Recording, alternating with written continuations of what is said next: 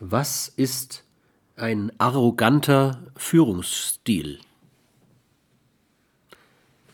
Der arrogante, narzisstisch asoziale Führungsstil.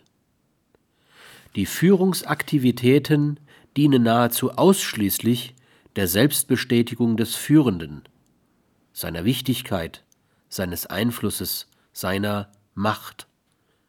Nicht wenige solcher narzisstisch Führenden sind trotz aller Mängel einer persönlichen Führungskultur oft durchaus funktional erfolgreich.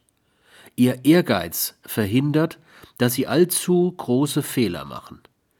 Wenn sie sich halten können, handelt es sich entweder um ein Unternehmen als bloßes Konglomerat von Menschen oder ein solches mit einer miserablen, weil nekrophilen Unternehmenskultur.